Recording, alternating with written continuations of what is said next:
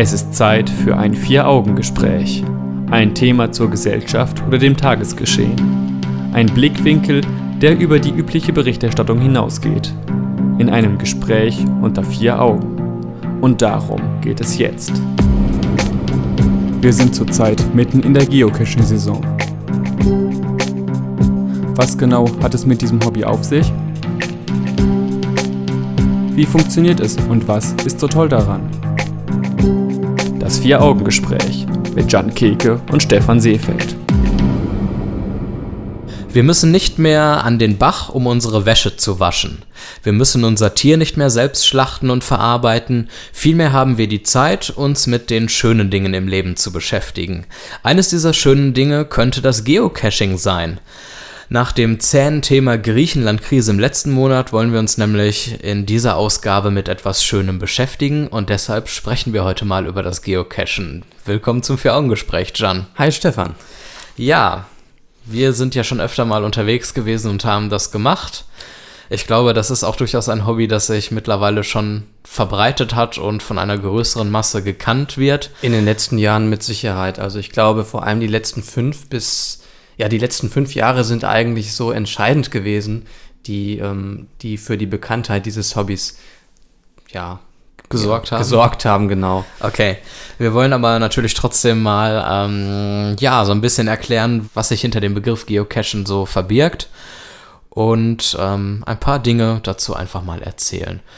Und wir sollten in der Tat damit anfangen, was genau das eigentlich ist. Ja, äh, also in der Regel, wenn man erklärt, was Geocaching ist, dann geht, nimmt man Bezug auf die Schnitzeljagd. Auf die Schnitzeljagd, die früher betrieben wurde. Kennst du das eigentlich, diese Schnitzeljagd? Also, ähm, sagen wir es mal so. Ich war als Kind immer sehr enttäuscht, dass man nicht wirklich Schnitzel gesucht hat im Wald. Ich dachte immer, hm, dann sucht man den Wald ab, findet ein leckeres Schnitzel irgendwo, was die Erwachsenen versteckt haben und dann isst man gemeinsam. Aber leider sucht man irgendwelche anderen Dinge, die versteckt sind. Tatsächlich sagt man nicht nur Schnitzeljagd, sondern auch Schnipseljagd dazu. Also man sucht Schnipsel. Ah. Und wahrscheinlich hat sich das äh, irgendwie davon abgeleitet, dann, dass man irgendwann, dass irgendjemand vielleicht Schnitzeljagd gehört oder in, in irgendeinem Dialekt sagt man dann halt Schnitzel und dann kommt es, äh, kam es zu Schnitzeljagd. Also das kann ich mir schon vorstellen. Wie schön. Wir sind zwar noch keinen Schritt weiter, aber wir wissen zumindest, woher dieses Wort kommt. Das ist doch schon die erste Erkenntnis in unserer Sendung. Also du hattest auch schon zu tun mit der Schnitzeljagd. Das ist ja. in der Regel, ähm, oder es, es wird auch noch heutzutage betrieben, man begibt sich vielleicht in ein Waldgebiet oder in ein Naturgebiet ähm, und versucht einen finalen Punkt zu finden. Ähm, es gibt mehrere Stationen und es gibt äh, Hinweise, die man finden muss, um die finale Station zu finden.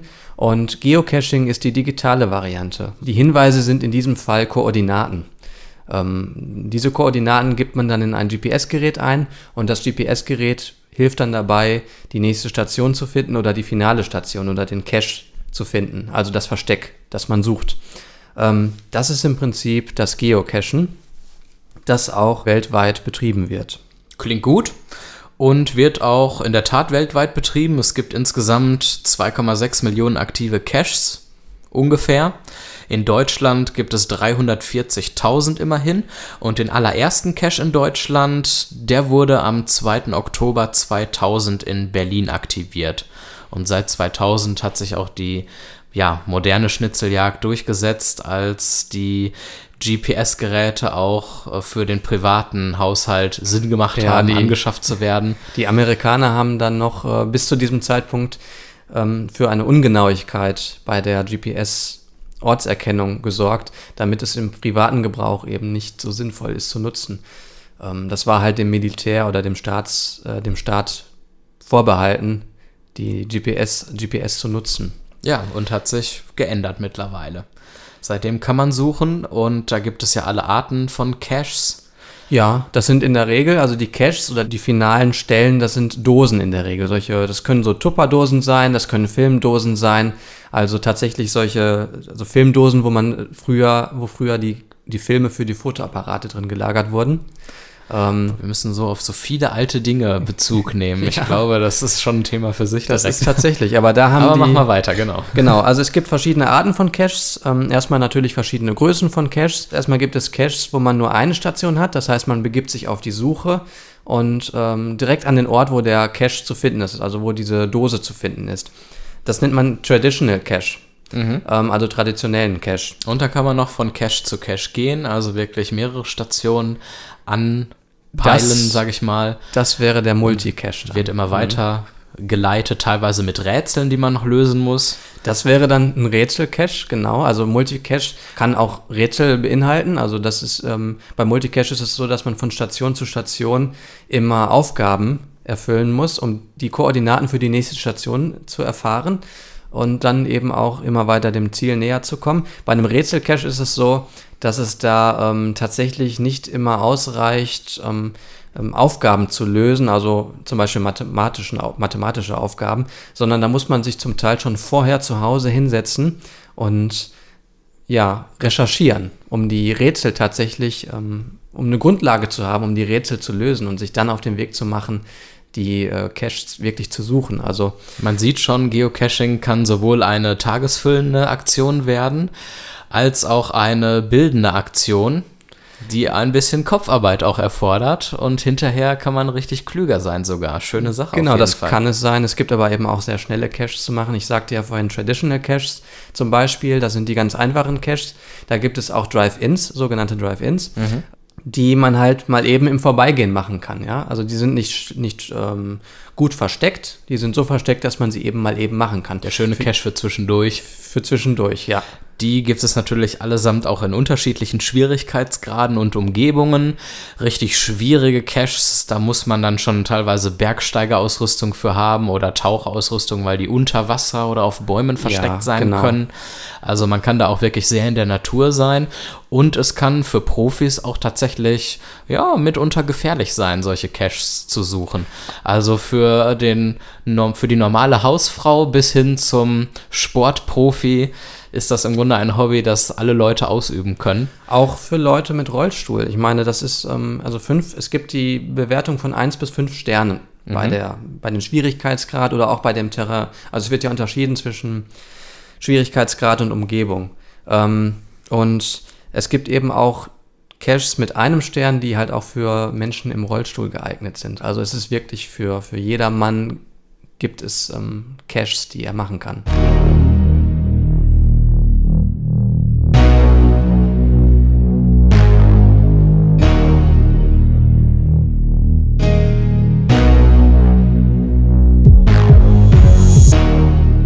Das Vier-Augen-Gespräch mit Jan Keke und Stefan Seefeld. Wir sprechen übers Geocaching. Bietet sich an im Sommer. Das Wetter ist ja zumindest ähm, zwischendurch mal schön. Absolut. Und wie heißt es so schön, es gibt kein schlechtes Wetter, es gibt nur schlechte Kleidung. Genau. Insofern beim Thema Geocaching sollte man dann nicht unbedingt immer so zimperlich sein, besonders wenn man längere Caches macht und länger unterwegs ist. Das stimmt. Wir haben gerade schon darüber gesprochen, was genau Geocaching ist. Wir haben über verschiedene Arten von Caches gesprochen, die einen unterschiedlichen Schwierigkeitsgrad haben können und natürlich auch in schwieriger Umgebung sein können oder in schlecht zu erreichender Umgebung und dementsprechend muss man dann für die schwierigeren Caches auch eine entsprechende Ausrüstung haben. Und ein Wissen. Und ein gewisses Wissen. Also nicht einfach Terrain. drauf losklettern, das ist gefährlich und Ganz da sollte genau. man wirklich kritisch auch ähm, seine eigenen Fähigkeiten hinterfragen. Ähm, sollte nicht am Ende dann da leblos auf dem Boden Nee, wäre, wäre nicht so optimal. Wäre zu schade. Genau. Aber es gibt eine gewisse Ausrüstung, die man in jedem Fall braucht, um Geocaching ausüben zu können. Ähm, ja, auf jeden Fall benötigt man, das ist das Mindeste, ein GPS-fähiges Gerät. Ja, früher waren das hauptsächlich wirklich reine GPS-Geräte. Heute kann man unter Umständen auch Handys benutzen, also Smartphones, weil die GPS eben integriert haben aber äh, erfahrungsgemäß ist die GPS-Ortung auf dem Handy nicht so genau und sind die Akkus nicht so lange ähm, haltbar oder ausdauerfähig, dass es praktisch nutzbar wäre für eine richtig gute Geocaching-Aktion. Also da braucht man schon richtige GPS-Geräte, die vielleicht auch einiges aushalten, die auch mal nass werden können, hinfallen können mhm. und auch eine lange Batterielaufzeit haben. Gut, Also GPS-Geräte brauchen wir. Gibt es noch was, was man braucht? Sinnvoll ist es ja eigentlich, softwaremäßig sich auch auf der Geocaching-Page zu registrieren. Ja, da gibt es, ähm, gibt es auch mehrere Pages. Ähm, die, die am meisten genutzte Seite ist geocaching.com. Und da sollte man, also man sollte schon einen Account haben irgendwo, damit man die Caches, die man dann auch findet, eintragen kann. Ist übrigens kostenlos. Ist kostenlos, also zumindest die kostenlose Version ist kostenlos. es gibt die Premium-Version. Gut. Die kostet dann schon etwas. Ähm, und man braucht natürlich auch diese Seiten, um, um überhaupt ähm, Listen zu erstellen, also ja, eine Route zu, zu erstellen, wo Geocaches eigentlich liegen. Und man muss sich die, man muss die Geocaches ja vorher erstmal suchen, also die die, die man hinterher tatsächlich suchen möchte, muss man ja erstmal aussuchen. Also einfach kopflos drauf losrennen und sagen, jetzt stehe ich hier gerade in der Pampa und will einen Cache suchen. Das geht auch. Das geht, geht natürlich auch. mittlerweile auch, weil wir alle mobiles Internet genau, haben. Genau, mit den Smartphones kann man natürlich auch, ähm, wenn man gerade mal irgendwo äh, gerade ein bisschen Zeit hat, dann kann man das Smartphone aus der Tasche ziehen, die Geocaching-App, es gibt da verschiedene Apps, ähm, aufrufen und dann mal eben eine, eine Suche starten. Ne? Und dann sieht man da auch die Caches in der Umgebung. Also das ist durchaus auch möglich. Man braucht dann aber in der Regel parallel dazu auch noch ein, ein richtiges GPS-Gerät. Gut, auf jeden Fall macht eine Vorbereitung zu Hause mehr Sinn. Dann kann man das in Ruhe alles planen. Gut, gut. Ja, die Dauer haben wir, glaube ich, vorhin auch schon angesprochen, kann unterschiedlich sein. Manche lassen sich in ein paar Minuten finden, andere da ist man dann durchaus den ganzen Tag unterwegs. Ja, man darf auch nicht vergessen, die Dauer ist natürlich auch äh, nicht zuletzt davon abhängig, was für ein Sucher also da beschäftigt ist gerade. Also wer also und, an mir und, liegt ja. es ja auch, ne? Wie lange brauche ich? Und dafür? ob man vielleicht von Muggles oder Muggles gestört wird. Ja, da muss man tatsächlich aufpassen, denn ähm, also andere Leute wissen ja nicht, was man da gerade tut, auch wenn Geocaching mittlerweile sehr bekannt ist ähm, gibt es immer noch, sind die meisten, die meisten können damit nichts anfangen. Und wenn man, wenn die sehen, dass man da irgendwo im Gebüsch herumkriecht, dann wirkt das erstmal ein bisschen komisch, was noch nicht schlimm wäre, aber das weckt natürlich auch, vielleicht auch bei Kindern oder auch Erwachsenen, das Interesse mal zu gucken, was hat er da gemacht. Ähm, und dann machen die natürlich ähm, eventuell den Cash kaputt, indem sie ihn mitnehmen oder was auch immer damit genau. anstellen. Und deswegen muss man aufpassen, dass man äh, möglichst unauffällig ist, wenn man jetzt in einer ja, in einer Umgebung ist, wo sehr viele Menschen herumlaufen, die einen sehen könnten. Es gibt Orte, wo kaum Menschen sind ähm, und es gibt Orte, wo ständig irgendwelche Gassi-Gänger vorbeikommen oder Radfahrer. Das sind dann die Hunde ohne die Härchen. Ja, genau. Also so ein bisschen Geheimagent spielen ist da nicht ganz verkehrt.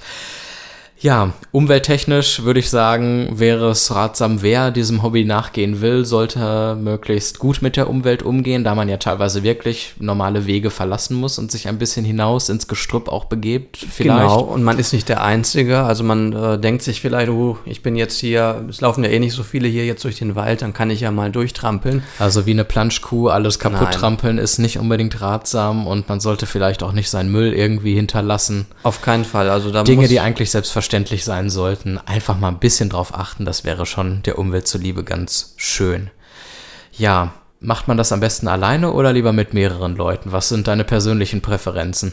Ähm, also grundsätzlich mache ich das lieber mit mehreren Leuten. Also mhm. Also auch wenn ich jetzt einen einfachen Traditional Cache mache, so eine richtig große Gruppe also dann auch oder schon eher dann zu zweit, ja, zu dritt? Ja, das kann zu zweit, zu dritt. Also ich sag mal, ein Tradie oder so macht man vielleicht jetzt nicht zu zehnt. Mhm. Ähm, weil das ist einfach dann ein bisschen witzlos. Ja, man sucht, ähm, also das macht dann schon mehr Sinn, wenn man 10 zu 10 ist, dann sollte man vielleicht schon einen Rätselcache machen oder irgendwas, damit tatsächlich auch jeder, ähm, damit sich das lohnt, damit jeder mitdenken kann. Und wenn man jetzt ein Trading macht, ist es ein bisschen, also ich glaube, da kann man das besser zu zweit machen oder sogar alleine. Das kommt dann auch ähm, wirklich auf die Cache-Art und den Umfang an, glaube ich. Also letzten Endes können wir sagen, ob man das Ganze als Einzelhobby betreibt oder doch als Gemeinschaftsaktion, hängt davon ab, wie man selber so drauf ist wir haben im Grunde ein perfektes Hobby gefunden. Sowohl Einzelgänger als auch Gruppentypen können das machen. Ja, und auch Herrlich. Gruppentypen können, äh, können das mal alleine machen oder in der Gruppe machen. Das heißt, ich muss mich nicht immer mit Menschen treffen, um das zu machen. Äh, man muss nicht immer jemanden fragen, ob er gerade Zeit hat, sondern äh, wie es gerade passt. Das ist das Schöne beim Geocachen. Man muss sich nur nach dem Wetter richten. Oder auch nicht, wenn man die richtige Kleidung hat. Ja, aber es macht schon mehr Spaß bei gutem Wetter.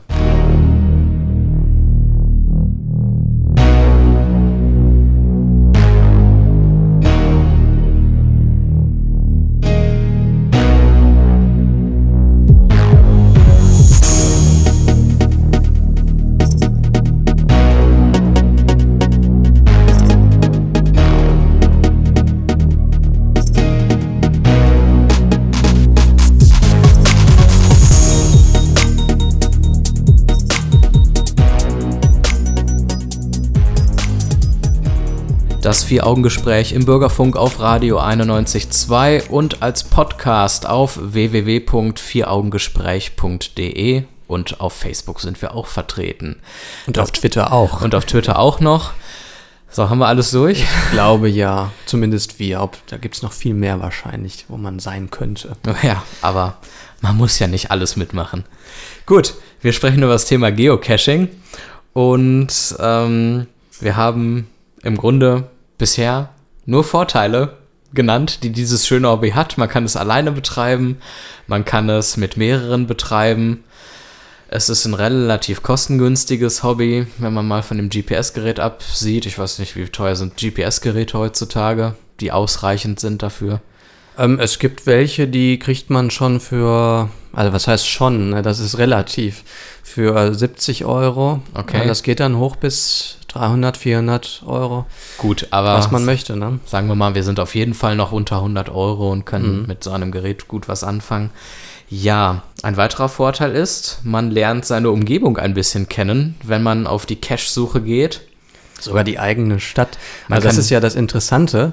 Ich habe in meiner eigenen Stadt auch schon viele Caches gemacht und viele Orte dort kennengelernt, die ich in den ganzen Jahren, die ich in der Stadt schon verbracht habe, also ich lebe da ja schon seit meiner Geburt, noch nie gesehen habe. Also das ist echt, echt interessant. Definitiv. Und es betrifft nicht nur die eigene Stadt, man kann natürlich auch Städtetouren in fremde Städte machen und Dortmund einfach mal verlassen und lernt dort auch verschiedene Dinge über die Stadt kennen, Sehenswürdigkeiten. Teilweise sind ja sogar kulturelle oder stadthistorische Aspekte mit der Cache-Suche verbunden. Wenn man so genau. einen Multicache macht, dann ähm, können gewisse Rätsel etwas mit ähm, der Stadt explizit zu tun haben. Gerade bei, also wenn es jetzt nicht unbedingt ein Rätsel-Cache ist, dann äh, haben die Caches schon etwas mit dem Ort zu tun, wo sie auch sind. Also genau, mach mal ein Beispiel. Wir waren ja beide sogar mal, das war allerdings in Essen unterwegs. Genau, da haben wir, ich habe ja im ersten Teil unseres äh, Vier-Augen-Gesprächs schon ein paar Cache-Arten genannt. Ähm, einen habe ich nicht genannt, also mindestens einen. Es gibt noch mehrere, die jetzt vielleicht eher seltener sind, aber einer ist äh, ein Letterbox-Hybrid-Cache. Das ist Klingt nämlich, geil. ja, den haben wir ja zusammen gemacht damals. Das ist eben so etwas, das so ein bisschen eher an die Schnitzeljagd noch angelehnt ist. Ähm, denn diesen Cache kann man machen ähm, ohne GPS-Gerät, aber auch okay. mit. Das heißt, man äh, hat einerseits Hinweise, die man nutzen kann um zur nächsten Station zu kommen. Man hat aber auch parallel dazu die Koordinaten. Also und zum Beispiel, ich weiß gar nicht mehr, fällt dir noch so ein Hinweis ein, den wir da mal hatten? Da ging es so ein bisschen um die jüdische Stadtgeschichte. Ja, und die, wir haben sehr viele Stolpersteine gesehen, genau. wenn ich mich richtig erinnere, ja. Richtig. Ähm, wir waren dann in der ähm, Synagoge unterwegs und dann haben wir gewisse Hinweise bekommen, ja, Namen. Ja, genau, wir haben Namen, genau, wir haben eben Namen erfahren, wir mussten gucken, ähm, ja, das waren eben Hinweise, wo wir dann in der Umgebung gucken mussten, was wir mit diesen Hinweisen anfangen konnten und wo wir nach links gehen müssten und nach rechts gehen. Zu diesem Zweck mussten wir gewisse Gedenktafeln lesen und haben darüber zwangsläufig ein bisschen was erfahren über, über die, die, Geschichte, über die Geschichte. Kultur. Mhm. Genau. Also das ist natürlich richtig spannend, wenn man dann auch noch entweder in der eigenen oder in einer fremden Stadt noch ein bisschen was lernt und Aspekte kennenlernt, an denen man vielleicht sonst immer nur vorbeigeht und sie nie beachtet und jetzt sich genau. mal wirklich damit aktiv auseinandersetzt. Schöne und, Sache. Und oftmals hat man vielleicht auch Lust, mal eine Städtetour zu machen und in eine andere Stadt zu reisen. Vielleicht nicht unbedingt weit weg. Es könnten jetzt, wir, wir beide könnten jetzt das Interesse haben, nach, nach Dortmund, Lütgen, Dortmund zu fahren. Zum Beispiel nach Dortmund, Lütgen, Dortmund zu reisen. Ähm, dann würde man jetzt in der Regel sagen, ja, wir fahren jetzt dahin und spazieren dort ein bisschen. Aber ähm, könnte vielleicht langweilig sein könnte auch interessant sein, aber es könnte noch viel interessanter sein, dort eine Cache-Tour zu machen. Dann macht man auch einen Spaziergang, aber einen viel umfangreicheren und es ist nebenbei richtig interessant und spannend. Also das sollte man äh, eben auch immer in Betracht ziehen. Wenn man irgendwelche Städte gerne mal kennenlernen möchte, dann kann man das Cachen so als Parallelbeschäftigung ähm, mitnutzen. Jetzt kannst du mal einen Verkäufer auf einem Shopping-Kanal spielen und das Geocaching weiter anpreisen. Ähm, und zwar bin ich jetzt ein kritischer Mensch, der noch nicht vom Produkt überzeugt ist und sage, ich als Mensch, der ursprünglich vom Land kommt, möchte aber nicht unbedingt in irgendwelchen Städten rumrennen und Caches suchen. Ja, musst du ja auch nicht. Du musst ja nicht in Städten rumsuchen oder rumlaufen und Caches suchen, sondern du kannst ja auch auf dem Land rumlaufen und Caches suchen. Also es ist doch überhaupt, es gibt doch keine Grenzen in Städten. Wenn man jetzt gerade in die Natur gehen möchte, und da ist ja das Beispiel das gleiche, ähm, wenn ich jetzt, ob ich jetzt einfach so durch den Wald laufe oder ob ich nebenbei noch eine spannende Aufgabe mache und nebenbei die Zeit vergesse, ähm, dann, dann lohnt sich doch das Cashen auch. Gerade ist es doch nicht nur was für die Stadt, sondern es ist gerade auch was für die Natur. Und es ist auch häufig was für die Natur in der Stadt. Ja. Ich frage mich gerade, wo es mehr Caches gibt, in der Stadt oder tatsächlich eher außerhalb mehr? Ähm, tendenziell würde ich schon eher Stadt sagen, ganz einfach, weil es für die Cache, also die, die Cache-Owner, für die Leute, die diese Caches aussetzen und äh, erstellen, für die ist es einfacher, die Caches zu pflegen in der Stadt, weil mhm. die müssen ja auch regelmäßig dahin. Es gibt aber auch viele Caches ähm, in Waldgebieten oder in, ja, an besonderen Orten. Ne? Also, man kann überall hin, es gibt sie überall, aber doch vermehrt eher im Stadtgebiet. Aber Gott sei Dank haben Städte ja auch Parks. Ja. Also du hattest ja schon mal geguckt, im Friedenbaumpark gibt es relativ viele Caches. Im Friedenbaumpark gibt es relativ viele Caches, allerdings äh, nicht besonders einsteigerfreundlich, wie mir scheint, sondern ähm, vielleicht eher etwas schwierigere. Wenn man leichtere haben möchte, dann könnte man vielleicht mal an den Phoenixsee gehen. Ähm, aber da muss man selbst mal gucken, welcher Ort interessiert mich eigentlich. Dann geht man auf die entsprechende geocaching.com-Seite und guckt sich dort auf der Karte mal an, welche Caches eigentlich zur Verfügung stehen, so in Dortmund. Und dann müssen das nicht immer nur Parks sein, sondern es können auch Stellen sein, die nicht als Parks gekennzeichnet sind, also nicht jetzt gerade Naturschutzgebiete, mhm. sondern äh, das können auch mal ähm, Nebengebiete sein, die man eben nicht kennt. Und so ein Park ist ja durchaus schon sehr kultiviert. Gut, gut, dann werden wir mal die Tage durch Dortmund laufen und gucken, wo wir überall schöne Caches entdecken können.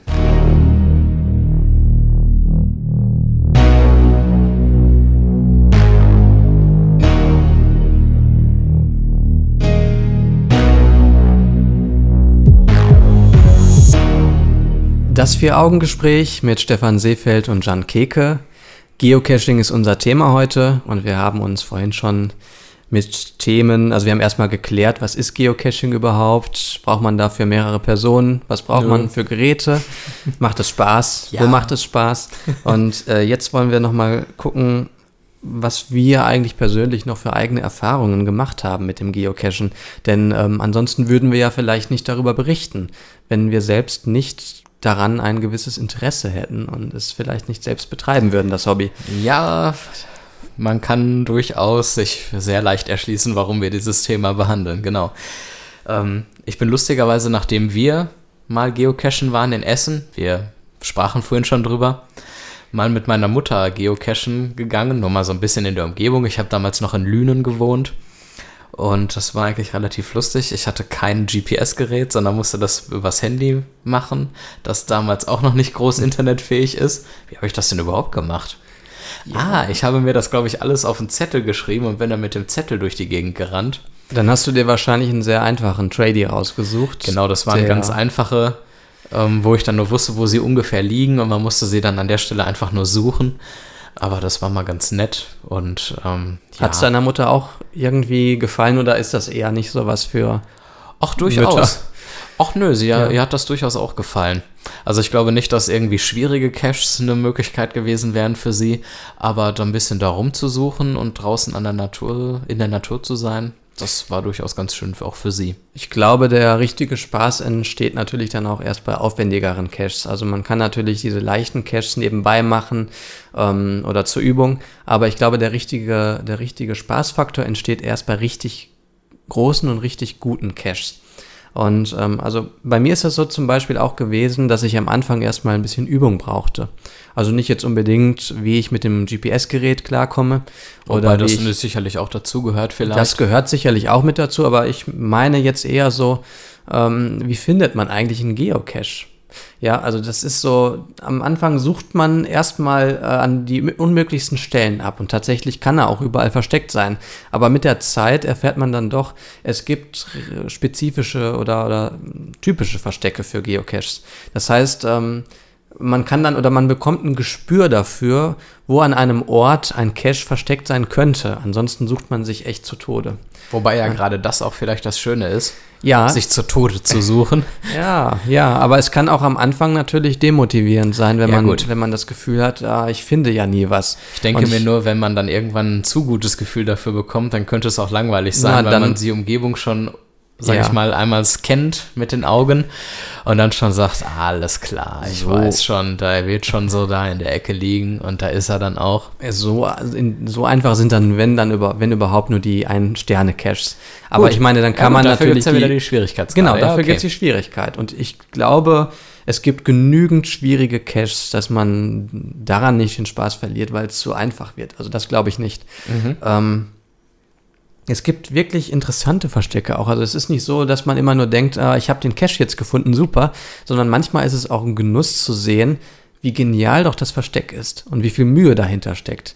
Also ich kann mich auch daran erinnern, dass jemand äh, mühsam einen Baumstamm zurecht äh, gebaut, hat? zurechtgeschnitten hat, Ja, ernsthaft? dass in dem Baumstamm ein äh, Versteck ist, ähm, wo dann der Cache reingesteckt wurde und dieser Baumstamm wurde so in den Boden geschraubt, also mit, einem, Sch- mit einer Schraube wirklich, dass es so aussehen würde, als wäre der Baumstamm nie abgewesen, als wäre der ganz natürlich da. Und man sucht natürlich und irgendwann denkt man sich, hm, Gut, in einem Baum zu suchen, auf die Idee kommt man Ja. in der Tat nicht unbedingt. Aber es ist, es ist wirklich schön zu sehen, wie kreativ Menschen sein können. Und es gibt mehrere solcher Beispiele, ähm, wo es einfach wirklich toll ist zu sehen, dass, dass, es, äh, dass es Leute gibt, die ein bisschen Spaß daran haben, Sachen zu verstecken. Und ihr Köpfchen auch Ja. benutzen. Wo wir gerade so ein bisschen auch bei Köpfchen sind, glaubst du, dass Geocachen als Hobby so ein Zeichen von Zivilisation sogar auch ist?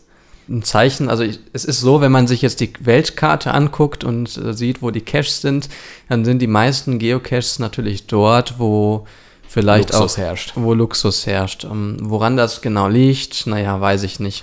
Ähm, Kann man sich, glaube ich, denken. ja, ähm, aber äh, es ist nun mal auch so, ich meine, man kann auch im Urlaub Caches machen. Es ist nicht nur da, wo, wo wir jetzt, also nicht nur in der westlichen Welt, äh, die Möglichkeit, äh, Caches zu suchen, sondern es gibt auch ähm, überall woanders sicherlich die ein oder anderen Caches. Aber dann werden das kann. wahrscheinlich Caches sein, die dann von Leuten in das Land mitgebracht worden sind. Also ich Das kann mir gibt's nicht auch. vorstellen, dass im Iran großartig Caches versteckt werden von Iranern. Ja, warum nicht? Ich meine, natürlich.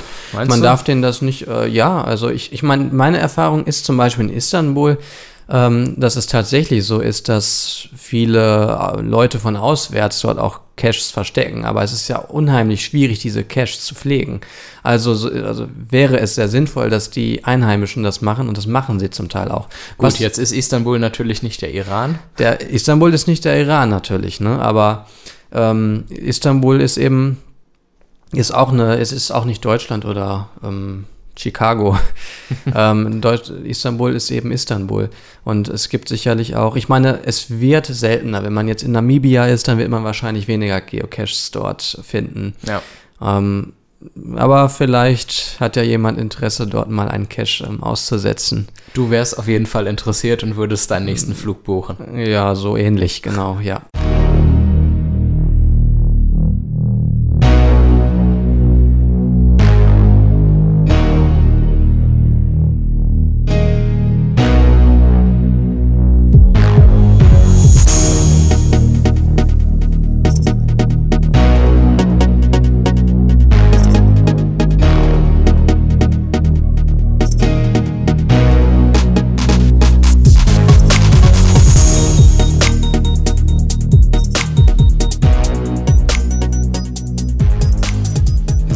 Sonntagabend im Bürgerfunk auf Radio 91.2 und das Thema Geocaching haben wir dann jetzt auch so langsam mal durch, glaube ich.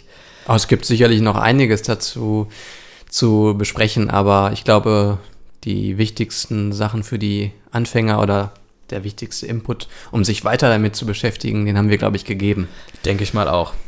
Kann man auch hier in Dortmund wunderbar machen. Haben wir ja vorhin auch schon durchaus angesprochen. So ein paar schöne Stellen in Dortmund gibt es ja, an denen man Caches in unterschiedlichen Schwierigkeitsstufen findet. Wir haben den Friedenbaumpark genannt, wir haben den Phoenixsee genannt. In der Recherche hattest du vom Ramer Wald gesprochen. Waren Ja. da welche? Ja, da sind auch welche. Also es gibt kaum eine Stelle, wo keine Geocaches sind. Und ich glaube, in der Innenstadt sind durchaus auch einige zu finden. Ja, sicher. Und in den Vororten, also im Grunde eigentlich, wo auch immer ihr wohnt gerade, die ihr uns jetzt zuhört, ihr findet, glaube ich, in eurer Umgebung wunderbar ein paar Caches. Und ähm, ansonsten bietet eine, ja, sage ich mal, ein Veranstalter aus Essen lustigerweise, ähm, der nennt sich Querfeld 1, der bietet Krimi-Geocaching an. Das ist relativ lustig. Man kann das dann buchen für ein paar Euro und ja, dann in kleinen Teams von fünf Personen dann eben sozusagen einen Ermittler spielen. Man kann dann einen Mordfall, der konstruiert wird, aufklären. Und mit Hilfe der Caches äh, muss man dann sozusagen auf gewisse Rätsel und Hinweise stoßen, die man dann zu einem Puzzle zusammenfügen muss. Und dann weiß man hinterher, wer an welcher Stelle mit welcher Tatwaffe, so ähnlich wie Cluedo Mhm. irgendwie, jemanden ermordet hat. Und das ist eine ganz schöne Sache. Man kann dann kreuz und quer durch die Stadt Dortmund gehen und dort sind dann eben entsprechend überall Informationen.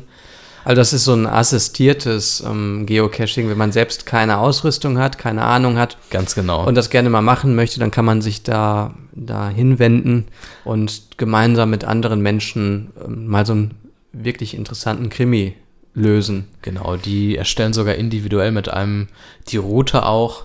Das bekommt man also nicht vorgeschrieben, man darf da durchaus mit kann noch viel mitreden. Natürlich nicht die konkreten Koordinaten, das wäre ja albern, aber zumindest so grob, wo in Dortmund man da rumrennen will, das wird dann alles übernommen. Ich denke, sowas ist aber nicht unbedingt nötig. Wir wollen auch gar keine Werbung dafür machen. Man kann wunderbar auch alleine oder mit Freunden losziehen und das relativ unkompliziert einfach mal ausprobieren. Ja, Das ist- nur aufpassen immer, ne, dass man sich nicht da irgendwo gefährlichen Caches widmet, weil Genau. man Spannung möchte, sondern langsam anfangen.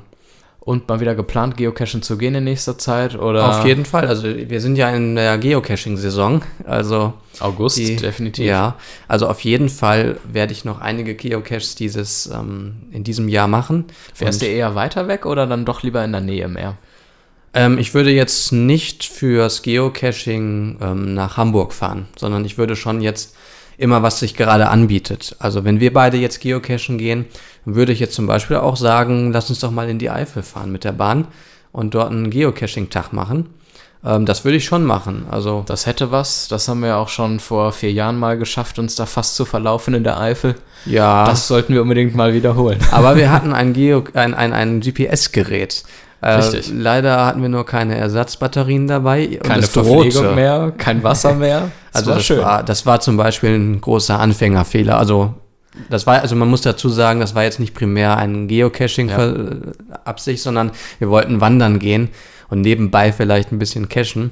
Aber das Äh. sind so die lustigen Anekdoten, die dann auch entstehen können, wenn man also einfach mal solche Aktionen macht, Ja. ob jetzt mit Cash oder ohne Cash. Gut, gut.